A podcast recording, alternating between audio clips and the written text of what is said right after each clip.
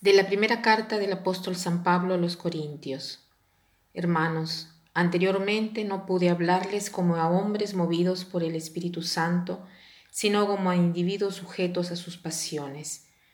Como a cristianos todavía niños, les di leche y no alimento sólido, pues entonces no lo podían soportar. Pero ni aun ahora pueden soportarlo, pues sus pasiones los siguen dominando porque mientras haya entre ustedes envidias y discordias, no es cierto que siguen sujetos a sus pasiones y viviendo en un nivel exclusivamente humano? Cuando uno dice yo soy de Pablo, yo soy de Apolo, ¿no proceden ustedes de un modo humanamente? En realidad, ¿quién es Apolo y quién es Pablo?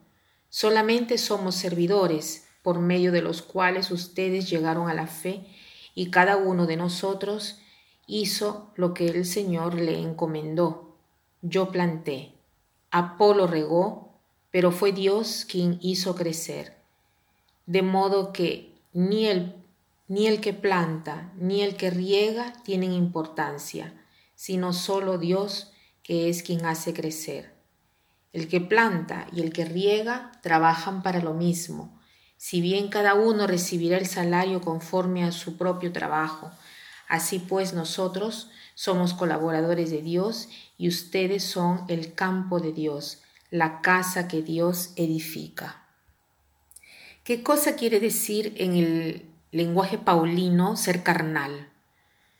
No quiere decir según la carne, porque incluso nosotros que somos espirituales, que somos personas que creen, que practican la fe, también nosotros hacemos tanto esfuerzo con el cuerpo. Por lo tanto, ser carnal no quiere decir usar nuestro cuerpo, servirse del cuerpo.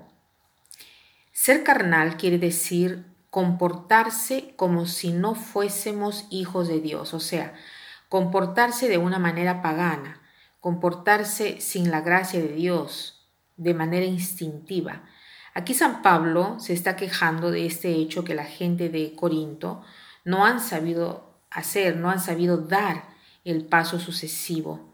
Han acogido sí la palabra de Dios, pero Pablo se ve obligado de hablar con un lenguaje muy bajo, muy humano. ¿Por qué? Porque estos corintios todavía eh, no reciben, no perciben. ¿Y por qué? Porque todavía son inmaduros, porque todavía son carnales, porque todavía viven como si no hubieran recibido la gracia. Entonces, aquí Pablo nos quiere eh, hacer entender que nosotros hemos estado renovados por Cristo, hemos recibido una nueva vida, un nuevo modo de proceder, un nuevo modo de ser y de amar. Entonces, hagamos nuestras estas palabras de San Pablo, tratemos de, de dejarnos exhortar por Él y vivir según la gracia y no según el instinto de animalitos, sino a vivir de manera tal que llene nuestra misión de hijo de Dios de persona madura. Entonces, ¿cómo se puede hacer para madurar? ¿Qué propósito se puede hacer de manera tal que se oriente hacia esta madurez espiritual? Cada uno puede ver dentro de sí mismo cuál es el ámbito de su vida en la cual es más carnal, es más instintivo. Alguno es instintivo en el hablar, o sea, apenas escucha un comentario, inmediatamente abre la boca y participa y sobre todo agranda la cosa. Hay quien es más eh, instintivo en el envidiar, en mirar mal al otro, en estar siempre atentos a lo que los otros hacen, dicen y a hacer comparaciones, a estar en medio y no ser más contento de sí mismo, porque compararse ¿no? quiere decir desesperarse, dicen los ingleses. ¿no? Entonces, muchas personas tienen eso como eh, punto instintivo. Otra persona debe ser el, eh, puede ser el de juzgar mal a los demás. Otra puede ser el de decir tantas malas palabras.